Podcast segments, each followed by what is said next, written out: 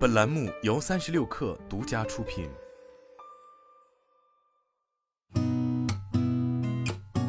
八点一刻，听互联网圈的新鲜事儿。今天是二零二三年七月十一号，星期二，早上好，我是金盛。针对被强制执行一千七百一十万元一事，泡泡玛特相关负责人回应。该案件属于正常商业纠纷，我们于昨天收到的法院执行通知已支付全部款项。三十六氪获悉，据猫眼专业版数据，电影《消失的她》累计票房破三十一点一亿，超八百票房成绩，进入中国影史总票房榜前十五。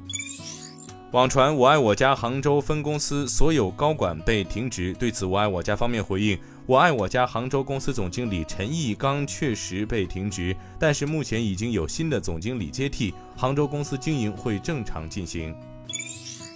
中央网信办发布关于加强自媒体管理的通知，通知提出加大对自媒体所属 MCN 机构管理力度，网站平台应当健全 MCN 机构管理制度，对 MCN 机构及其签约账号实行集中统一管理。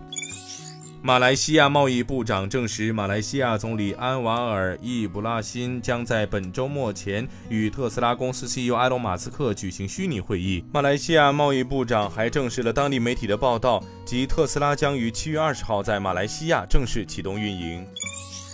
七月十号晚十一点至七月十三号下午三点，亚马逊中国 Prime 会员日将开启。据了解。会员日将有两万个国际品牌，近二百五十万新选品登陆，其中更有两百万好物折扣。中国独享促销品同比增长百分之三百。据美国科技媒体 TechCrunch 昨天报道，Meta 新推出的应用软件 Threads 在短短五天内就达到了一亿注册量。今天咱们就先聊到这儿，我是金盛，八点一刻，咱们明天见。